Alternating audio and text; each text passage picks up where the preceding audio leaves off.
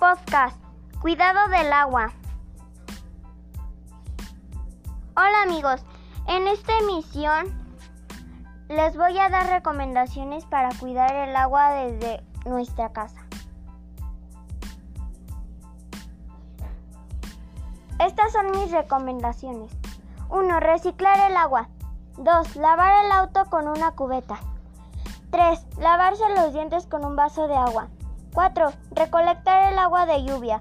5. Cerrar la llave cuando nos tallamos. El agua no suele es parte esencial del ser humano, sin la cual no podría sobrevivir. Es la fuente de la vida y desarrollo de todos los seres vivos.